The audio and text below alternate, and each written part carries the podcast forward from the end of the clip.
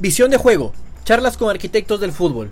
Hoy contamos con la presencia de Jorge Callejas, presidente de las divisiones formativas de Liga de Quito entre 2019 y 2023. Con Jorge conversamos sobre el balance del trabajo en menores, cómo pasar de ser un equipo comprador a un equipo formador, cómo cambiar la mentalidad en formativas, los cuatro ejes para formar talento en liga, cómo reemplazar una categoría de reserva a una selectiva, cómo manejar la presión con los padres de familia y mucho más. Aquí comienza nuestro capítulo número 16. Perfecto, entonces nos encontramos con Jorge Callejas. Eh, un gusto, un placer enorme eh, tenerlo acá en este espacio con nosotros. Jorge, eh, qué gusto. ¿Cómo está? ¿Cómo está en este arranque, ya no tan arranque de año? Gracias, Daniel. Pues muy contento de, comenzar el año, de siempre con, con nuevas expectativas, con nuevos proyectos y más bien muchísimas gracias por, por la entrevista. Estamos a las órdenes. La verdad que, que sigo mucho la información que tú, que tú posteas, que tu página postea y me parece sumamente valiosa. Es que, que felicitaciones. Muchas gracias, Jorge. Y arranquemos quizás con lo último, con lo más fresco. Estuvo a cargo de las formativas de Liga Deportiva Universitaria desde el 2019. Eh, ¿Qué balance le puede dar a nivel general? Luego vamos a ir profundizando y detallando algunas cuestiones, pero eh, ¿Qué balance a nivel general le puede dar eh, luego de estar eh, todo este tiempo eh, como presidente de las formativas de, Liga de Quito? Bueno, como es de conocimiento público, yo terminé mi periodo ahora el, 31 de diciembre, luego de, prácticamente cinco años de, trabajo en, Liga. la verdad que fue una hermosa experiencia, fue una hermosa experiencia porque pude, pude juntar varias de mis, de mis pasiones, varias de, de las cosas que amo.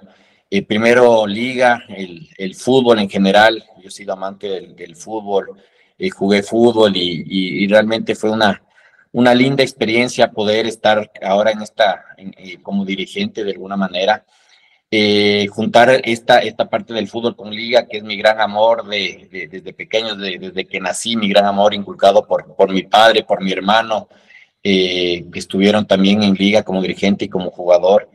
Eh, y obviamente también eh, el estar en las formativas te permite pues eh, ayudar a muchos chicos em, porque hay un tema muy social en el tema de formativas, ¿no? Tú sabes que la mayoría de, jugadores de, de fútbol, muchos pues no todos llegan de, estratos socioeconómicos bajos, con, con, muchas veces con problemas de, de familia, de padres, de una serie de cosas que uno, que uno eh, ve y que realmente el poder colaborar con ellos, con, con, simplemente con darles cariño, con darles una buena educación, con darles una buena alimentación, con darles un lugar donde, donde vivir, es, es hermoso porque eh, juntas, como te decía, el tema del deporte con también de alguna manera contribuir con la sociedad y contribuir con chicos, ¿no? Eh, en su salida usted mencionó una frase que a mí me quedó, me quedó marcada. El objetivo era posicionar a Liga como un gran proyecto de formación. Eh, vamos a dar durante la entrevista más contexto, pero se cumplió con este objetivo, evidentemente, ya que Liga eh, en los últimos años, el 40 al 50% del plantel de primera eh, estuvo almacenado por jugadores que salieron de las formativas de los últimos años. ¿Se cumplió con este objetivo que, usted dijo en esta, en esta frase? Eh, creo que sí. la verdad es que creo que hoy Liga tiene un, proyecto sólido de formación. Eh, creo que dentro, dentro del Ecuador Liga está muy bien posicionada eh, en, el tema de formativas, ¿no es cierto? Yo creo que en general la evaluación que se hace tanto interna como externa sobre las formativas de Liga han, sido, han sido buenas. Eh, y hemos ido cumpliendo los objetivos que nos hemos trazado. Yo creo que eso es lo más importante, porque cada, cada proyecto de formación debe tener un norte sumamente claro de lo que tú quieres. No, no tú no puedes comparar eh, eh, de alguna manera varios proyectos, sino que tienes que ser muy claro en el proyecto que tú, que tú deseas y ir cumpliendo las metas, los objetivos que tú te traces. Y por suerte nosotros hemos ido cumpliendo esas metas. y bueno, a mí me da un poco de pena que hoy tenga que que salir y dejar muchas cosas por hacer porque todavía no era un proyecto maduro, sino era un proyecto realmente en crecimiento, pero estoy seguro que, que, las personas que están ahora lo, van a continuar. Espero que así sea de verdad. Yo me quiero ir al inicio, eh, justo en el 2019. ¿Qué le convenció a usted de hacerse cargo de un proyecto así? ¿Y por qué lo digo esto? Porque después de la época gloriosa de Liga, digámoslo así, 2008-2011, donde gana sus títulos internacionales, eh, hasta el 2018, 2017, Liga se convirtió en un equipo muy comprador. Y yo recuerdo haber conversado con Santiago Jacome en el 2018 y eh, gerente deportivo en, esta época, y él me mencionó que Liga tiene que dejar de ser un equipo eh, comprador para ser un equipo formador. Eh, también había un tema económico de por medio, evidentemente. ¿Qué le llevó a, le convenció a usted para que diga, ok, aquí hay que darle un cambio, no sé si radical, pero para hacerse cargo de las formativas de, Liga? A ver, yo había entrado a Liga en, en inicios del 2018. Eh, y estuve un poco tratando de colaborar en lo que se podía, ¿no? Porque, porque esa, esa era mi, mi, función inicial, tratar de, de, colaborar en lo que, en lo que se podía. Eh, en esa época se estaba terminando la, la, inauguración del centro de alto rendimiento de, de, primer equipo y, pude conseguir un par de auspicios para, para poder terminar de alguna manera, o, o, de canjes más que auspicios, para poder terminar ese centro de alto rendimiento. Eh, eso creo que fue mi, una, mi primera colaboración de alguna manera con, con Liga. Y un día estaba en Pomaski y, y, de alguna manera fui a ver dónde vivían los chicos de formativas. Y la verdad es que era un lugar feo. A mí yo no, me quedé como que esto no es liga, esto no, aquí no, no, no representa lo que es liga. Y, y, simplemente fui donde Esteban y le dije, oye Esteban, eh, quisiera que me permitas tú eh, con recursos que yo consiga remodelar las casas, mejorarlas, poderlas potenciar de alguna manera eh, y así seguir colaborando con Liga. Me dijo, me parece espectacular y es más, hoy no tengo quien esté a cargo de ligas, que que hazte cargo, hazte cargo tú.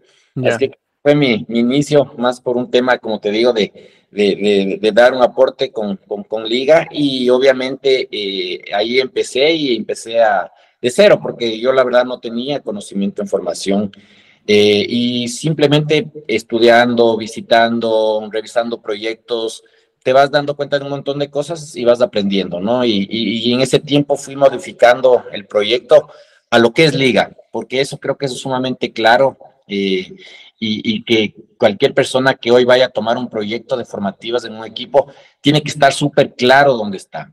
Eh, no es lo mismo estar en un equipo como liga con una obligación de ganar todos los fines de semana, a un equipo que, por ejemplo, acaba de ascender y que simplemente no tiene ninguna presión. El tema de formación es totalmente diferente y totalmente diferente. Y eh, esta iba eh, a ser una de mis preguntas eh, un poco más adelante, luego de cerrar este, esta parte. me quiero ir a las, a las primeras semanas o los primeros días, cuando ya usted asume este cargo en, de las formativas y cómo diferenciar de lo que hay que hacer de lo urgente, que siempre hay cosas urgentes, y de lo importante, quizás de las cosas que se mantienen en el tiempo. ¿Cómo fueron estas primeras semanas? Eh, usted mencionaba, se hizo remodelaciones de las casas, sé que hubo, remodelaciones de, del gimnasio, se inauguraron canchas para las formativas. Eh, ¿Cómo fueron estas primeras semanas eh, donde había que poner orden seguramente, cosas urgentes por hacer y cosas importantes por hacer igual? Lo, primero que yo hice es simplemente escuchar, ver, analizar, ver qué había, eh, ver, eh, digamos, eh, entender lo que estaba pasando en las formativas, ¿no es cierto? O sea, de alguna manera hacer un diagnóstico de lo que estaba pasando, conocer a la gente, conocer a los jugadores. Em, y, te cuento una anécdota. Yo, yo y, te, te digo con mucho, con mucho orgullo porque como el fútbol era mi pasión, levantarme los sábados todos los sábados durante cinco años a ver los partidos de formativas, era, era realmente lo hacía con, mucho, con mucho cariño y con mucha ilusión. Pero yo llegaba en el 2019 y a la formativa de liga perdíamos 4-0, 3-0, a veces un empate. Eh, y yo me frustraba muchísimo, yo me frustraba muchísimo y, y, yo les preguntaba a la gente, oye, eh, a ustedes no les importa, parece, porque los jugadores salían como si nada, los mm. entrenadores salían como si nada, el director me decía, no, esto es formación, el resultado no es importante. Entonces, yo comenzaba a escuchar, pero realmente era muy frustrante. Eh, y, y, la verdad, lo primero que hice yo es, es, es, cambiar la mentalidad de todas las formativas de liga. El, el, el, el siempre tener una excusa, ¿me explico? El siempre, oye, ¿por qué no tenemos agua? No, es que de primer equipo no nos dan agua Ah, ok, anotaba, no hay agua. Oye, ¿y por qué no hay vendas para los jugadores? No, es que del primer equipo no hay vendas. Ah, ok.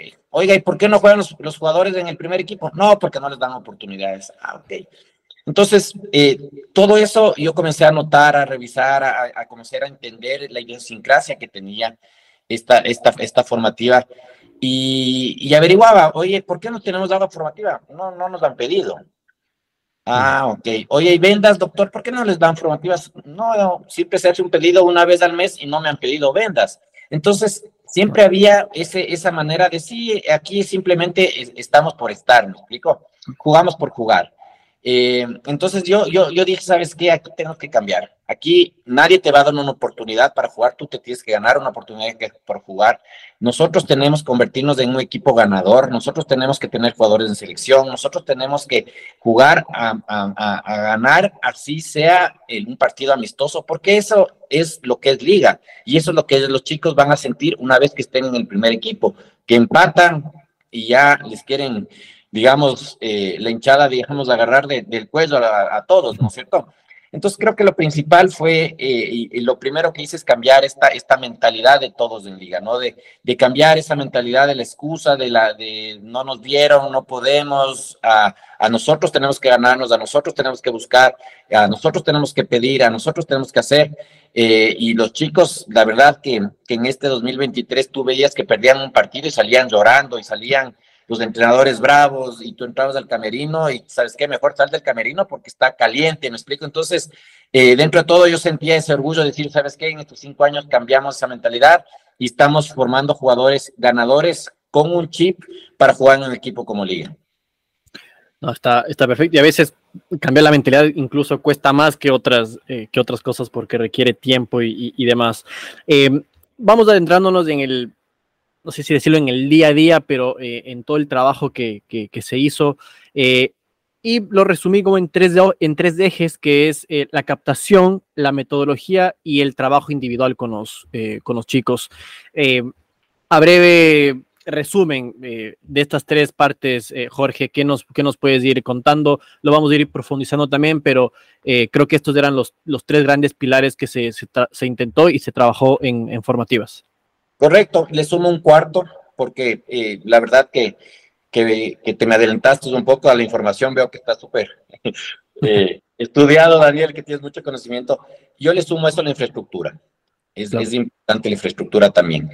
Eh, a ver, ¿no es cierto? Si partimos, partamos, ¿no es cierto?, de la metodología. Yo creo que tú tienes que tener dentro de, de, de la, metodología de trabajo una persona que, cumpla con los objetivos que tú, te, que tú te propones o que el equipo se propone como formativas. y como te decía, eh, es, creo que es un error que, que uno puede cometer, es, es, querer compararse con otros equipos o querer copiar de alguna manera eh, proyectos de formativas. Y te soy súper franco, yo cuando comencé dije, no, yo tengo que ver Independiente, porque Independiente es, es, lo máximo. Y obviamente que Independiente es una cantera... Eh, increíble dentro del país y seguramente dentro de, Latinoamérica.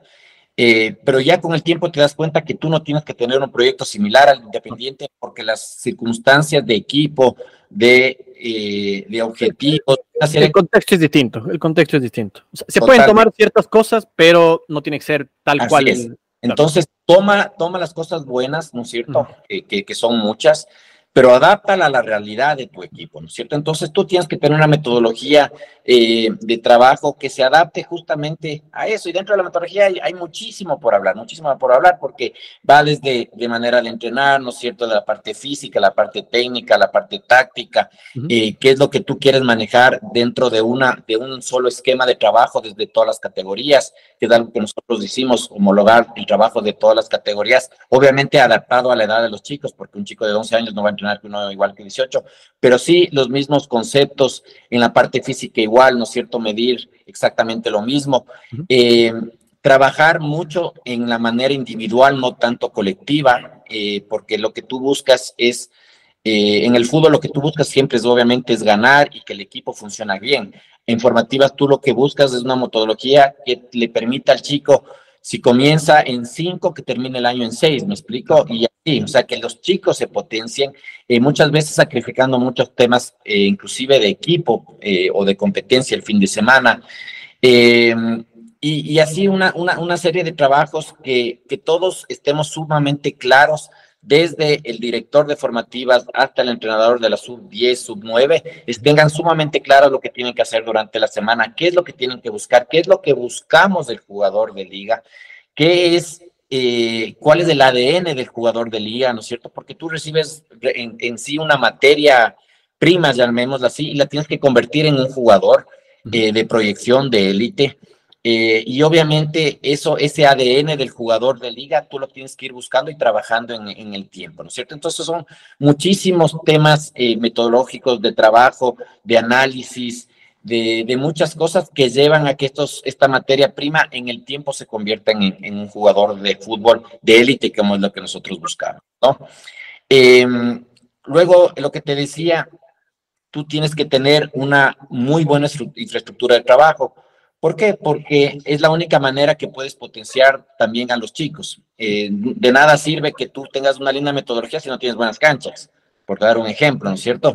De nada sirve que tú tengas, que quieras medir eh, trabajos físicos y no tengas GPS, no tengas las, herramientas tecnológicas para poder trabajar. De nada sirve, eh, de, alguna manera, que los chicos estén en, en, lugares que no corresponden, que no tengas un buen gimnasio, que no tengas una serie de cosas. Entonces, para tener un proyecto serio de formación tienes que tener una, estructura, una buena infraestructura. No te digo una infraestructura de lujo, pero sí una muy buena infraestructura que les permita a los entrenadores, a los psicólogos, a los médicos, a, todo el personal de, alimentación, etcétera, eh, poder, digamos, desarrollar su trabajo de la mejor manera, ¿no? Em, ahora, viendo el tema del jugador, a mí sí, esto esto es muy importante porque cada jugador es un mundo ¿no es cierto? Y, si tú te acuerdas cuando tenías 13, 14 años, dices, oye, ¿qué estaba haciendo yo? seguramente un berrinche en mi casa, o peleándome con mi hermano, o, saliendo a estar con mis amigos, pero ninguno con una responsabilidad de estar lejos de tus padres, eh, seguramente con una carga eh, emocional muy fuerte de decir, oye, tú es el que vas a sacar a la familia adelante, eh, con muchas veces con muchos problemas personales, como te decía, entonces eh, ahí hay que trabajar muchísimo en, la persona, ya dejarle a un lado el jugador eh, y sí enfocarse en la persona, ¿no? Eh, darle una educación triple A, porque la única manera que, que, los chicos lleguen a ser de élite en el futuro es, es dándoles una muy buena educación por ejemplo, nosotros en liga decíamos, nosotros tenemos que tener jugadores muy inteligentes que se adapten a un montón de circunstancias en los partidos y para eso obviamente los chicos tienen que estudiar, para eso los chicos tienen que, tener una, preparación, una base. Entonces le invertimos muchísimo esfuerzo y, recursos en que los chicos tengan una muy buena educación. Eh, tienes que trabajar en el tema eh, psicológico igual. Eh, cada chico, como te decía, tiene un mundo, entonces trabajar muchísimo en el, en el tema psicológico personal y obviamente también en el tema psicológico deportivo. De alguna manera, eh, las frustraciones que pueden manejar los chicos les pueden llevar a que, a, que se estanquen y que se queden, ¿no es cierto? Porque eh, a mí me pasó que había chicos de 15 años que ya eran una estrella y que se estancaban. Entonces decías, oye, ¿qué pasó? ¿Y qué pasó? ¿Y qué pasó? Y seguramente tenían tanta presión que, que llega a un punto que, que estallan, ¿no? Eh, entonces hay un trabajo, como te digo, psicológico en la parte personal, un trabajo psicológico en la parte deportiva. Tienes que tener una sumamente buena alimentación, porque para rendir y para mejorar tu rendimiento físico y obviamente tu desempeño para jugar fútbol tienes que tener una alimentación sumamente controlada. Eh, nosotros, por ejemplo, eh, les dábamos bueno, una, una, cuatro comidas eh, eh, a todos los chicos y, muchos chicos también tenían suplementos de proteínas o de ciertas cosas para potenciar su tema de su masa muscular, físico, todo esto con una, un nutricionista que los medía, que hacía evaluaciones, etcétera. Eh, trabajar, por ejemplo, en dar clases de inglés, trabajar con los chicos en temas de sexualidad, trabajar con los chicos en temas de, de poder eh, dar una entrevista, ¿no es cierto?, de, de, desenvolverse. Entonces hay un montón de trabajo eh, que se, se, hace, pues, o se hacía, eh, espero que se siga haciendo, que de alguna manera lleva a que el chico como persona mejore, como persona crezca, como persona se desarrolle y obviamente eso va a llevar a que sea un mejor jugador de fútbol. Eso estoy 100% convencido que si es que tú no trabajas en la persona, es muy difícil que el chico, por más condiciones que tenga, llegue a ser un, buen jugador de fútbol, ¿no? Y creo que la más importante, por eso la dejo al último, es la captación.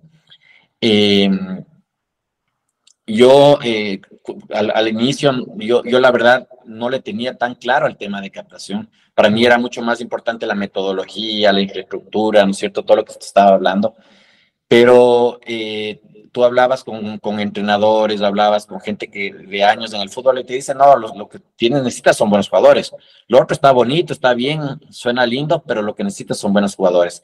Y obviamente te vas dando cuenta que eh, si tú tienes un lindo complejo, excelentes metodólogos, metodólogos, perdón, grandes entrenadores, 10 psicólogos, pero no tienes buenos futbolistas, no te sirve de absolutamente nada, ¿no?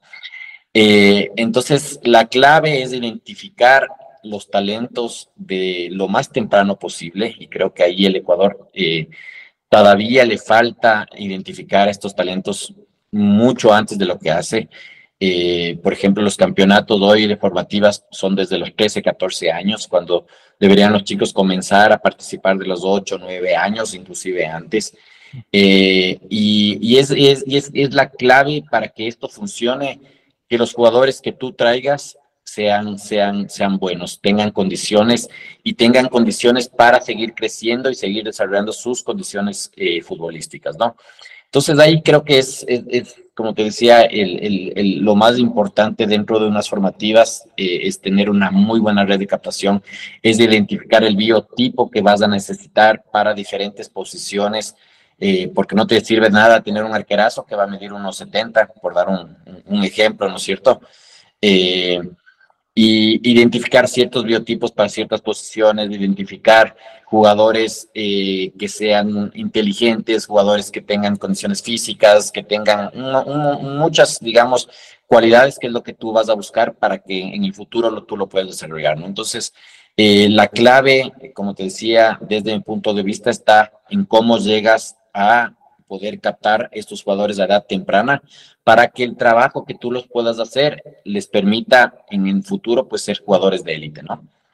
Y ahí creo que es clave estas alianzas con las escuelas, igual eh, de diferentes partes del país para, para la captación de jugadores, porque claro, hay mucho talento, Liga está en Quito, pero hay mucho talento eh, en la costa o en otras provincias, eh, y ahí es clave, creo que estas alianzas de Liga hizo muchas alianzas con, con diferentes escuelas en, a nivel de todo el país para justamente esta captación de talento, lo que tengo entendido. Sí, a ver, como te dices, yo me demoré en el tema de la captación porque no sabía. Eh, y, realmente en el tema de hacer una red de captación grande, hemos trabajado los últimos dos años y pico de los cinco que yo trabajé. Eh, creo que si, si podría retroceder en el tiempo, lo primero que hubiera hecho es comenzar por la red de captación antes de que por traer un gran metodólogo, un gran entrenador o un gran, eh, etcétera, ¿no es cierto? Em, ese creo que fue un error que yo cometí y que bueno, por eso, por eso te digo que a ratos eh, sí tengo mucha nostalgia de no haber podido seguir en liga y no haber podido terminar todo lo que, lo que veníamos haciendo, ¿no? Pero, pero obviamente eh, tú tienes, hoy por hoy en liga tú tienes captadores propios, tienes una, una red de captación externa también y tienes muchísimas alianzas con escuelas, eh, que es donde, donde comienza el talento de los chicos, ¿no es cierto? Y eso es muchísimo trabajo, muchísimo trabajo eh, para ganarse la confianza de la gente, para saber que le vas a cumplir con las cosas que ofreces, eh, para de alguna manera que ser tú la prioridad versus otros equipos. O sea, hay, hay muchísimo trabajo por detrás eh, para armar una muy buena red de captación y creo que hoy, hoy, hoy la estábamos logrando, ¿no? Hoy la estábamos logrando. Hay algo que a mí me llamó la atención, em, que es, a ver, en Ecuador hay el torneo de reserva, eh, pero Liga cambia este nombre de, de, esta categoría a selectivo, de lo que tengo entendido. Eh, y es para que, claro, los cuerpos técnicos del primer plantel puedan seleccionar jugadores y hagan este traspaso, que es algo que eh, durante algunos años hubo este problema, porque claro, como bien mencionaba Jorge al inicio, había jugadores que el entrenador de primera edición decía no, no hay de dónde eh, seleccionar o, escoger. Y se crea como esta sub-19, que luego ya hay un torneo sub-19 y tal, pero qué, qué, importante fue este, este cambio incluso desde el nombre para que sea este traspaso mucho más, mucho más natural y, mucho, y, mejor para el club de estos chicos de cantera hacia el, el primer plantel. Sí, mira, la verdad es que dentro de las de, de, de, de, la terquedad que a veces uno tiene. Eh, mucha gente me decía, tú tienes que tener una, una equipo filial. Mm. Eh, ¿Por qué tienes que tener un equipo filial? Para que los chicos de 19, 20 años que se terminen de formar, eh, los chicos que no tienen espacio en el primer equipo. Y por eso te decía que es clave identificar dónde estás. Yo les decía, en liga nunca va a haber 10, 12, 15 jugadores de formativos en el primer equipo. Eso va a ser imposible. ¿Por qué? Porque el día de mañana eh, tú tienes un extremo y te traen a Renato Ibarra, ¿no es cierto? Tienes un centro delantero y te traen a Paolo Guerrero eh, y así. Entonces, eh, si nosotros teníamos esta filial, digamos, o esta reserva, como, como sea, pero con, con, esos chicos ya grandes, de alguna manera, entre comillas, grandes, tú lo que estabas haciendo es formar o terminar de formar chicos para los restos de equipos, para, para, para, para equipos que no sean liga. Em, por eso te digo, es clave que tú identifiques lo que tú quieres. Eh, para nosotros era importante decir, no, yo tengo que tener dos o tres jugadores por año subirles a, la primera de liga, no más que eso, jugadores de élite, eh, jugadores diferentes, jugadores que a los 17, 18 años tú ya veas que son jugadores que van a tener una proyección. Eh, y obviamente habrá muchos chicos que tienen muchas condiciones, pero que es preferible que tú a los 17, 18 años les digas, ¿sabes qué? No vas a tener probabilidades en liga y no les hagas perder el tiempo a esos dos, tres años jugando en una reserva, en una filial, si no van a jugar nunca después en liga. Entonces, eh, yo creo que les hacías un daño a los chicos, porque es preferible que ellos con 18 años busquen otra alternativa, porque seguramente Hoy tú ves el, eh, muchos equipos del país y tienen jugadores de liga, ¿no es cierto? Tú ves el Imbagura, por ejemplo, y vi y la alineación y tiene un central que era de liga, eh, que se llama Edison Cabezas, de titular, jugando ahí, por dar un ejemplo. Eh, entonces, ahí nació este tema del selectivo, decir, oye, nosotros tenemos que formar jugadores de élite, no por la edad, no por por, por, cumplir con una categoría, sino porque tengan cualidades. Entonces, en ese selectivo, por ejemplo, entró el Gato Macías, eh, que era un jugador de 15 años y jugaba con los de 19, por dar un ejemplo. Eh, y obviamente eh, aceleras el proceso para estos chicos y, les, y, de alguna manera esa competencia o esa, esa estar en este grupo de élite de jugadores de todas las categorías eh, agarrar el mejor de cada posición. Lo que te hacía es que estos chicos se potencien porque sabíamos que no necesitábamos 10 o 15 jugadores por año, sino 2, 3 máximo por año para completar el equipo y para que puedan llegar allá.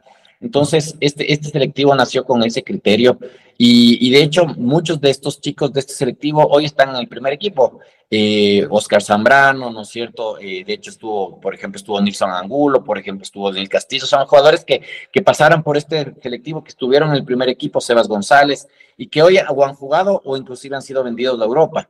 Eh, y, te digo, ese, ese es, esa es la, la, la, manera de que tú puedas diferenciar tu proyecto de acuerdo a las circunstancias, ¿no? O adaptar tu proyecto de acuerdo a las circunstancias. Eh, ¿Qué criterios eh, o metodologías se pueden utilizar para evaluar el progreso y, el rendimiento de un jugador de, de, formativas, Jorge? Porque tienes varios aspectos en el fútbol, las variables son, son demasiadas pero tienes la parte técnica que es básicamente todo lo que tenga que ver con eh, el dominio del cuerpo y el balón, tienes la parte eh, física, eh, y esas son cuestiones medibles de alguna forma, pero también tienes otro tipo de variables más cualitativas. Hablabas de la, de la inteligencia que es para saber o que el, el, chico aprenda el, el, conocimiento del juego, tienes la parte psicológica para, para el tema de personalidad, temperamento, concentración. ¿Cómo se, cómo se, se mide o se evalúa el, el progreso de un chico en, en, formativas? A ver, yo creo que la parte, la parte física, eh, como es medible, es mucho más fácil, ¿no es cierto? Claro. Tú, tú, mides a ver el chico a inicio del año, por decir, hace un sprint en 10 segundos, ahora hace 9, no sé, me invento, ¿cierto? es muy fácil. El chico, por ejemplo, tenía tal masa muscular, ahora tiene tal masa muscular, o el chico tenía una resistencia o un, eh, el BOX, ¿no es cierto?, máximo de X, ahora tiene de tanto, por dar un ejemplo, ¿no? Eh, es muy fácil medirlo. En la parte eh, táctica, ¿no es cierto?, mucho va a depender también de lo que tú buscas y obviamente las métricas también te sirven. si tú usas las métricas para lo que tú quieres medir es, es, es, es, muy importante, ¿no es cierto? Tú también puedes con estas métricas que existen hoy en el fútbol, que tú las conoces bien, sí ver ciertos comportamientos individuales de jugadores. Pongo un ejemplo. Eh, yo soy un número 5 o un, volante posicional. ¿Cuántos pases hago eh, entre líneas verticales? Por dar un ejemplo, ¿no es cierto? Porque es lo que tú buscas y es lo que nosotros buscábamos.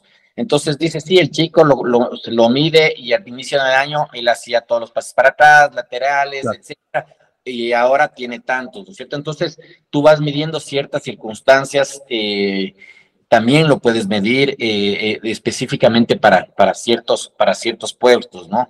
un central, ¿cuántos duelos ganados tiene, por ejemplo? temas, temas muy puntuales que, que, te hacen de alguna manera fuerte y de acuerdo a lo que tú buscabas, ¿no es cierto? Por ejemplo, nosotros buscamos ser muy fuertes en el uno a uno, tanto defensivamente como ofensivamente, ganar los duelos, entonces tú eso lo puedes medir. Eh, si tenías un extremo que a inicio de año agarraba la bola y, y algunas encaraba, la otra topaba para atrás y después no, ¿sabes qué? Tú fija, anda para adelante, busca el área y comienzas a medir ese tipo de cosas, ¿no es cierto? Eh, obviamente que también está eh, el, conocimiento, yo, yo estoy hablando mucho más de empírico, porque obviamente yo no soy un entrenador, eh, pero los entrenadores también saben exactamente ciertos movimientos que tienen que hacer los jugadores, ¿no es cierto? Ciertas coberturas que tienen que hacer, y eso también lo van midiendo y lo van, y lo van cuantificando, ¿no es cierto? Entonces, si tú dices, oye, hoy por hoy, nuestro centro delantero que antes era estático, hoy le hemos agregado salir más movilidad, hacer diagonales, etcétera. Esto es lo que le hemos incorporado al juego de este delantero, que ya era, por ejemplo, un gran definidor y que podía definir siempre, pero le hemos incorporado este tipo de cosas. Entonces, eh, es, es, clave, como te decía, en formativas el desarrollo individual de los jugadores. Eh, obviamente el colectivo es muy, muy importante eh, y como te decía, desde el, desde el día uno les enseñamos a los chicos a que tienen que ganar y salir a, a pues, a romperse en cada partido. Eh, pero lo que más nos importaba es esta evaluación individual de cada jugador, cómo comenzó el año, cómo terminó. Eh, y obviamente había chicos que tenían mucha expectativa y que no crecían en el tiempo, ¿no es cierto? Que se estancaban en el tiempo y que decías, oye, sí, realmente a los 14, 15 años parecía un gran proyecto, pero no tuvo la capacidad de alguna manera para aprender o para desarrollar todas estas habilidades que van a estar para jugar en un equipo de élite como liga, ¿no? Eh, hay una parte que, se menciona igual en, liga que es eh, que a mí me llamó la atención también, el tema de las, eh, de las etapas. que una sub 13, por ejemplo, el objetivo es educar, en una sub 15 formar, en una sub 17 competir y en una sub 19 ya promover. ¿cómo, ¿cómo, explicarle ah. o cómo, cómo irlo inculcando estos temas a, a los chicos, Jorge? La pregunta, Daniel. A ver, em, lo que nosotros decíamos es, eh, estas, estas cuatro características son muy importantes, ¿no es cierto? Eh, y las tienes que trabajar siempre. Ah. Pero lo más importante cuando un chico llega a los 10, 11 años es, es, es, es, comenzar a educarle en que tiene que ir al colegio, en que tiene que ser eh, respetuoso con sus mayores, ¿no es cierto? Que tiene que ser respetuoso en su vivienda, que tiene que ser respetuoso con sus compañeros, que tiene que ser respetuoso con las cosas de sus compañeros, que tiene que ser, eh, no sé, si se levanta después de comer, tiene que llevar el plato y dejarlo en un lugar. O sea, toda esa parte era muy importante para nosotros, que los chicos de alguna manera no, no, no educarles como le estoy educando, sino que adquieran ciertas eh, costumbres o ciertos valores que nos identificaban como liga, ¿no es cierto? Y eso sí, te digo, soy sumamente orgulloso. Tú ves a nuestras categorías jugar eh, contra otros equipos y muchas veces eh, tú dices, oye, los nuestros son sumamente educados. Eh, no es que están peleando, no es que están reclamando al árbitro, no es que están peleando con los de afuera, somos sumamente educados. Y cuando los chicos van a selección, siempre nos felicitaban, oye, los chicos de liga son los más educados, son los chicos que, que, mejor comportamiento eh, tienen dentro de la vivienda. Eh, y obviamente eso, eso va desde el día que lleguen hasta el último día, pero les dábamos, como te digo, como prioridad esta, esta etapa temprana de, de vivir en nuestra vivienda, ¿no es cierto? En la segunda etapa, y, pero siempre trabajabas en todas, ¿no? No es que en la primera estabas y dejabas, ¿no es cierto? Seguías educando en la 13, en la 15, en la 17, en la edad, seguías con esta educación eh, eh, de, valores, ¿no es cierto? De, una serie de cosas. Eh, y luego venía el tema de formar. obviamente comienzas ya a formar la parte futbolística del jugador, comienzas a, a trabajar a los 13, 14 años ya en la parte futbolística del jugador. A ver, tú tienes que tener estos conceptos, tú debes en esta situación tomar esta, este tipo de, decisión jugando, ¿no es cierto? Con esta situación tienes que hacer tal cosa, comenzar a formar ya jugadores de fútbol que tomen estas buenas decisiones dentro de la cancha, ¿no? Entonces ya trabajas en la, en la formación del, del, jugador de fútbol per se, en todo lo que habíamos hablado de metodología, etcétera, ya le comienzas a meter toda esta metodología que ya antes explicamos. Eh, a los 16 años ya tiene que competir, 16, 17 años tienen que competir. ¿Por qué? Porque para jugar en liga tienes que jugar finales, para ser jugador de liga tienes que atreverte a agarrar el penal en el último minuto y hacerlo. Para jugar, ser jugador de liga tienes que saber que tienes un mano a mano con, con Barcelona y, es duro ir a jugar a Guayaquil y tienes que acá ganar, ¿no es cierto? Eh, para ser jugador de liga tienes que estar en estas instancias de, de mucho estrés, de mucha presión, de alguna manera eh, y tienes que comenzar a que sea algo natural. Eh, que, como te digo, tengas esa jerarquía que, que, te puedas llevar a ser jugador de para liga, para la selección, para Europa. Entonces tú a esa edad, a los 16, 15, 16 años, ya tienes que comenzar a competir. Ya, ya el tema de, de, de, de estamos aquí para, para, para, formar y para, ya no, aquí tienes que ya venir a ganar. Estás en liga, tienes que ser un ganador. Y si no eres un ganador, anda a buscar otro equipo, ¿me explico?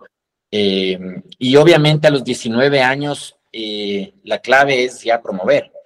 A mí no me sirve de nada ser campeón de la sub-19 eh, si es que no tengo ningún, jugador en primera, ¿no es cierto? Entonces, por ejemplo, muchas veces nosotros teníamos partidos de sub-19 y el, cuerpo técnico de primera me decía, oye, necesito cuatro jugadores para un entrenamiento, por darte un ejemplo. No, se van, a, se van a entrenar con primera. El partido secundario. Eh, y así, me explico, o sea, ya, ya la... la y tienen que estar listos, tienen que estar más que listos para... Trabajo ya no es en la competencia del fin de semana, por más que tienes que competir, ya el objetivo es, estos chicos tienen que estar en primera, entonces tienen que comenzar de alguna manera a tener los mismos hábitos del jugador de primera. Eh, de llegar, de desayunar, de ir al gimnasio, de estar bien vestidos, de tener un sueldo. O sea, ya que la única diferencia que tengan con un jugador de primera es que el uno gana un montón de plata y tú todavía ganas un, sueldo, un sueldo chiquito, pero que el sueldo grande depende de ti, depende de dar el paso y son 20 metros de una cancha a la otra, ¿no? Entonces, en, eso nos enfocamos realmente en, estas etapas de formación, en, que priorizar estos conceptos. Eh, se ha hablado, Jorge, eh, y se ha, profundizado bastante este tema de las etapas, eh, se ha hablado mucho de los, de los valores, de la educación, eh, y quiero reforzar un poco con esta pregunta en cómo cuidar al jugador fuera de la cancha. ¿Y por qué lo digo esto? Porque el entorno cercano, muchas veces, la familia, amigos cercanos, etcétera, es muy importante para los, para los futbolistas desde edades muy cortas, pero a veces el entorno mismo resulta ser un arma de doble filo. Eh, y terminan incluso en muchos casos perjudicando a los mismos jugadores. Eh, ¿Cómo cuidar, eh, cómo guiar a los, a los chicos, a un chico de 15 y 16 años de, los entornos, básicamente todo lo que esté fuera de, fuera de, la cancha? A ver, justamente por eso te decía que es era clave para nosotros. a mí me a ofrecer chicos de 17 años, pero si te decía, ¿sabes qué? A mí ya, un chico de 17 años, ya Ojalá que sea excelente, si quieres lo pruebo, lo veo, pero ya no es lo que yo busco. Yo busco chicos de 10, 11 años, 12 años, eh, porque si tú trabajas con estos chicos 5, 6 años, sí tú puedes ser este agente de cambio para que el entorno, si es que es negativo, no le afecte tanto, ¿no es cierto? Tú de alguna manera te ganas del cariño de los chicos, tú te ganas la confianza de los chicos. Del día de mañana si tienen que tomar una decisión eh, complicada, digamos, de, de, hacer esto, firmar un contrato, que los chicos confíen en ti porque no les has fallado nunca, porque siempre has estado con ellos, porque siempre has sido sincero con ellos, porque siempre les has dado amor a los chicos, eh, porque siempre les has ayudado en lo que has podido ayudar a él, a su familia, etcétera. Entonces, tratar de estar muy cercano a los chicos eh, esto, obviamente, con toda la educación que tú le das, con toda la disciplina de los chicos, tratas de que, que este, este ambiente que en algunas ocasiones puede ser nativo no les afecte, ¿no? Eh, pero mientras más tiempo tú estés con los chicos, seguramente este entorno cada vez lo, lo podrías de alguna manera alejar, ¿no? Eh, esta va un poco más, más personal. si bien Liga tiene una metodología de captación y demás, a Jorge específicamente, ¿qué ¿qué despertaba interés de un jugador? Eh, usted es una persona que ve mucho fútbol, eh, vio muchos partidos de formativas y seguramente lo va a seguir viendo porque le, gusta y demás. Eh, pero a nivel personal, cuando usted vio a un jugador y decía, le, despertó ahí un, gustito, le, dio un guiño, ¿qué, características a, nivel personal a usted le, interesa de un, jugador? A ver, yo creo que depende de la posición. Esto es extremadamente importante. Eh, porque cada jugador, dependiendo de su posición de juego, tiene que tener características totalmente diferentes, ¿no es cierto? Eh, por ejemplo, eh, si tú eres un central, tú tienes que ser, para mí, no te pueden nunca ganar un uno a uno, nunca. O sea, si tú estás en uno a uno, lo debes ganar siempre y si no te gana, y si te gana, te recuperas y le ganas, ¿me explico? O sea, por, dar un ejemplo, ¿no es cierto? Entonces, para mí, clave dependiendo la posición. Si eres un número 5, la claridad para salir jugando, la, la, la, energía también para meter la pierna cuando tengas que meter. Si eres un extremo, como encaras, ¿no es cierto? Si, si eres un jugador encargador, si eres un centro delantero, tener esa capacidad para definir, porque muchas veces vas a tener una del partido y tener esa jerarquía para definir. Eh, si eres lateral, es mucha condición física para subir, bajar, ¿no es cierto? Mucho, mucho el tema de, oxigenación del cuerpo para que puedas aguantar todo este recorrido que haces. Entonces va a depender mucho de, de, la, de posición de cada jugador, eh, lo, que tú busques. Eh, y, obviamente a mí sí creo que es clave la personalidad de los chicos, ¿no? Los jugadores que son fuertes de carácter, los jugadores que, te dicen las cosas de frente, los jugadores que tienen personalidad, son los que tienen mayor probabilidad de llegar, ¿no? Obviamente siempre y cuando tengan condiciones porque por personalidad es, es, muy difícil llegar a jugar fútbol si tú no tienes con no, pero es clave también tener esta personalidad. Buenísimo, Jorge. Eh, y otro igual, eh, a nivel a nivel o título personal, eh, luego de haber estado todo este tiempo en formativas, eh, ¿qué consejo le puede dar usted a un padre, a una madre de un niño o de una niña que sueñan con ser futbolistas profesionales y que muchas veces quieren acelerar procesos? bueno, sabemos lo, que significa eh, estar en, liga y demás. ¿Qué consejos le puede dar usted a un padre o una madre que, eh, que tienen hijos que, sueñan con ser futbolistas profesionales? Creo que la clave, y que muchas veces hablamos con los padres, es quitarles la presión de ser el salvavidas para la familia, eh, quitarles esa, esa a ver, hijo, tú te vas y, tienes que ganar plata rápido porque aquí no tenemos nosotros eh, ninguna posibilidad de, salir adelante económicamente. quitarles esa presión, creo, la una. Y la otra, eh, confiar en al equipo que vayas, ¿no? O sea, confiar en el proceso que tú estás de elegir, obviamente bien un, equipo al que vayas, pero ya si elegiste, eh, confiar en la, en la gente que está ahí, porque la gente que está ahí está buscando lo mejor para tu hijo, porque al estar buscar lo mejor de tu hijo estás cumpliendo con tu trabajo de, formar chicos que vayan al primer equipo. Entonces, si tú tienes un, equipo multidisciplinario en muchísimas áreas, confiar en ese equipo eh, y, de alguna manera eh, permitirles a ese equipo hacer su trabajo, ¿no? Entonces, creo que esas son las dos. La una, quitar esta presión y luego confiar en la persona que está cercana a ti, porque mucha de la gente que, estamos en el fútbol, pues queremos lo mejor para los chicos, para el equipo, etcétera, y no, es que estamos buscando nada, nada por fuera, ¿no? Eh, no sé si eh, seguramente le pasó, pero me puede, me puede confirmar usted, ¿cómo convencer a un chico eh, que esté en, otro equipo o, que tenga algunas opciones, cómo convencerlo de que se una a, su proyecto? En este caso, Liga, ¿cómo convencerlo a un chico de 11, 12 años? Que se una a un proyecto formativo como, como el de Liga? A ver, el escudo pesa mucho, mm. estoy franco. Eh, si tú llegas eh, tres, cuatro personas con el uniforme de liga, somos gente del primer equipo, la gente inmediatamente te regresa a ver y la gente quiere estar. Eh, te digo porque a mí me pasó en, en, Guayaquil, en Esmeraldas, Liga, Liga, el escudo pesa mucho. Saben que es una institución seria, saben que es una institución que cumple, saben que es una institución grande en el país y fuera del país, y eso llama mucho. Y luego, eh, explicarles lo que buscamos eh, en, formativas de liga, que es justamente trabajar con sus hijos o con sus, eh, muchas veces son abuelos o son, o son los, que están encargados los chicos. Vamos a trabajar en la parte personal, en educación, en darles una, una, buena calidad de vida y vamos a trabajar muy bien en la parte de formación futbolística. Entonces, eh, si tú, como le dice, llegas a, que la gente te crea y, la gente también se habla mucho, ¿no? Dices, no, sabes que en Liga nos tratan bien, en Liga tenemos esto, en Liga eh, pasa esto, sumado a lo que Liga levanta a nivel nacional, pues yo creo que es, es, bastante más fácil que seguramente a, muchos de los equipos de, Ecuador, ¿no? Em, para ir cerrando, Jorge, ¿Cómo lograr que se respeten procesos formativos en equipos grandes? Eh, se hablaba de que el contexto de cada club es distinto, las realidades son distintas y los objetivos son, son distintos.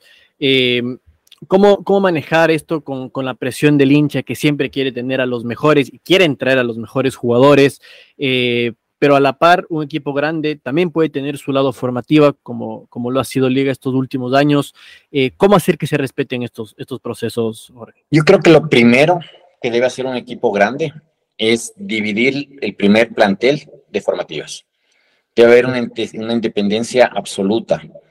Eh, viene el entrenador de primera y te dice, no sabes qué, yo quiero que mi poner el entrenador para la sub-19, porque yo necesito a alguien de confianza ahí. ¿Qué digo? Me pasó. Eh, ¿Sabes qué? No, yo quiero que ustedes, eh, no, simplemente tú dices no. Formativas es totalmente independiente el primer equipo. Usted trabaja en su primer equipo, obviamente dígame lo que esté buscando de los jugadores que tengan estas características o qué debemos mejorar, ¿no es cierto?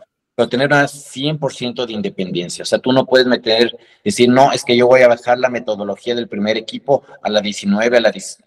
El primer equipo, ocúpese de ganar el fin de semana y ocúpese usted de terminar el año en, su puesto, porque capaz meses o en cuatro meses no, usted ya no va a estar aquí. ¿Ok? Entonces ocúpese de su primer equipo y de, y de sobrevivir en su primer equipo. Y a las formativas sí, eh, pensar en el largo plazo, ¿no es cierto? Entonces, eh, cuando yo traje al primer director de formativas, yo le hice un contrato de cuatro años. Y todo el mundo decía, oye, estás loco, ¿cómo le haces un contrato de cuatro años eh, a, un, a, un, director de, de formativas, que, que, hoy de hecho es el, director de formativas de la selección de, de Ecuador? Mauro Peralta, si no me equivoco. Sí, Mauro. Ya. Le dije, no, a mí no me pidan resultados de aquí a seis meses o de aquí a fin de año. Yo les voy a dar los resultados a dos años, a tres años, a cuatro años. Ahí van a estar los resultados de formativas. Los objetivos de formativas eh, o la visión tiene que ser, ¿no es cierto?, a largo plazo. Los objetivos tienen que ser, obviamente, de corto, mediano, pero los más importantes de largo plazo.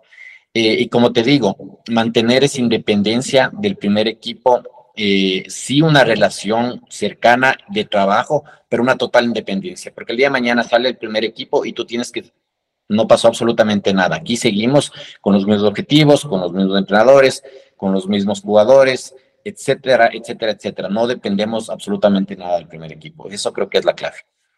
Y a nivel personal, Jorge, ¿usted sentía presión eh, de, eh, de lo que hablamos?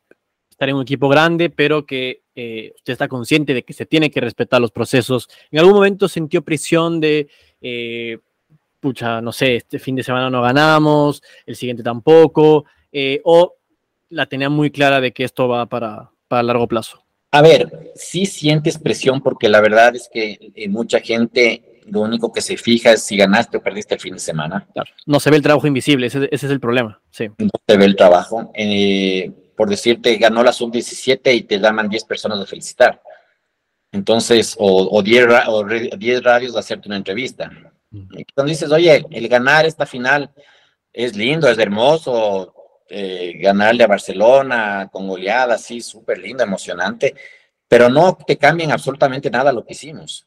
Eh, si perdíamos, no nos pasaba absolutamente nada. Entonces, obviamente, eh, tienes esa presión de ganar porque creo que el, que el, que se mete en el fútbol a jugar o a ser dirigente es con el objetivo de ganar, ¿no es cierto? pero yo sí le tenía súper claro y lo comunicaba eh, especialmente con Esteban, de que los objetivos tienen que ser otros, ¿no? Que, que el objetivo que nosotros debemos medir, por ejemplo, es, oye, ¿cuántos jugadores nuestros están en selección nacional? ¿Cuántos jugadores nuestros hoy están en el primer equipo? ¿Cuántos, eh, de alguna manera, eh, cómo han progresado, ¿no es cierto? Ciertos jugadores que hace un año los vio, por decir, su el día y cómo los ve hoy por, dar un ejemplo, ¿no es cierto? Entonces, ese tipo de, de, de, de, objetivos o de, o, de, o de trabajo es el que tú lo debes comunicar por lo menos a la interna eh, y, y, sentir ese, esa, esa tranquilidad de que, de que el, el, trabajo es a largo plazo, no a corto plazo. Eh, pero claro que sí, el día de mañana perdías eh, o, y, y enseguida, por ser liga, te, te, comienzan pues a, reclamar y sí sientes presión, sí sientes presión, pero como te digo, siempre si tú tienes el, camino claro, eh, hay, que, hay que mantenerte firme en, eso básicamente, ¿no? Eh, ¿Qué es lo gratificante de trabajar en, formativas, eh, Jorge? ¿Qué, ¿Con qué se queda al final del día de haber trabajado en un proyecto tan, tan interesante como, como lo fue en Liga? Te digo algo gratificante, eh, cuando yo llegué a Liga, en esa, en esa época no habían las clases virtuales, sino eran clases a distancia, digamos. Chicos tenían tres horas a la semana de clases a distancia cuando yo entré en Liga. Ese, o sea, estudiaban, entre comillas, tres horas a la semana. Eh, hoy por hoy estudian de manera presencial todos los días seis horas a la semana, es decir, igual que cualquier chico de, que no juega fútbol.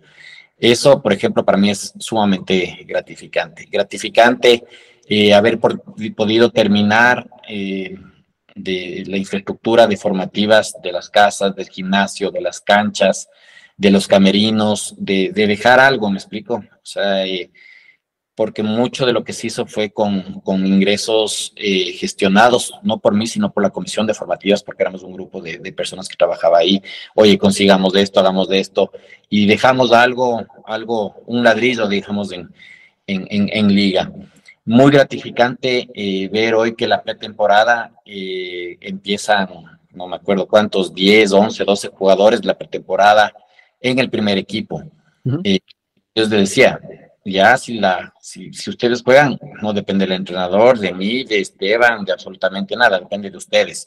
Pero que hoy se comience esa, esa, esa, ese proyecto, eh, pues eh, eh, es, es, lindo, me explico, es, es, es, como que le ves a tu hijo jugar fútbol y dice, pucha, hizo el gol y está ahí, o sea, es, esa, esa es una sensación eh, no igual porque los hijos se los ama con todo el alma, pero sí similar, ¿no? De mucho orgullo, decir, oye, estos son los, los míos de alguna manera, ¿no? Eh, por ejemplo, hoy, hoy un amistoso hizo gol Charcopa, y yo dentro me decía, pucha, este chico le he peleado, pero a muerte y, está ahí. Eh, y, y, te digo, ver que hay muchos chicos que se les ha cambiado la vida, y muchos chicos que se les ha cambiado la vida porque llegaron a ser futbolistas que tienen hoy una situación muy buena, que son jugadores eh, que han trascendido ya, que han estado, eh, están en Europa algunos, están en Liga otros, están en otros equipos otros. Ha sido una satisfacción inmensa.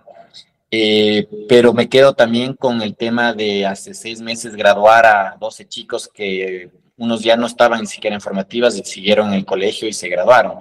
Y que a la final se despiden y te dan la mano y te dicen gracias por todo y, y, le dices, no, y como que gracias, así luchando y a seguir, y, cuando sea famoso me regala una camiseta. O sea, hay un montón de temas personales que son súper lindos, que te, que te llenan el alma, pues, ¿no es cierto? Eh, y que de alguna manera contribuiste a mejorar la vida de, de una o de, de, algunas personas, ¿no? Son 13 los chicos que están ahora en el, en el plantel de, de primera, si, mal no, no recuerdo, así que eso habla del, trabajo que, se realizó. Eh, Jorge, estamos siempre cerrando nuestras entrevistas con un ping-pong eh, futbolero, para que me diga lo primero eh, que, se le, que se le venga a la mente. Si yo le pregunto por un libro. Juan Salvador Gaviota. Si le pregunto por una película o una serie. Película, me encanta Perfume Mujer. Si le pregunto por un equipo, creo que la respuesta va a ser obvia, pero si le pregunto por un equipo. Liga y el segundo, Liga.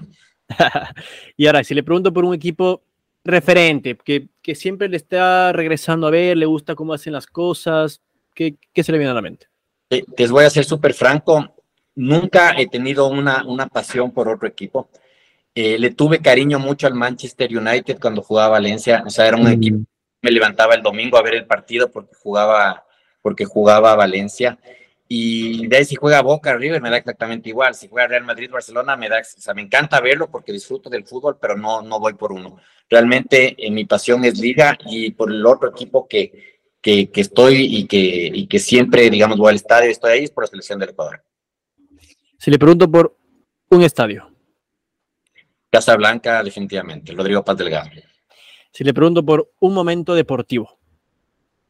Eh, a ver, el momento que yo he vivido más lindo fue la, consecución de la Copa Sudamericana ahora en, en, Mar del Plata.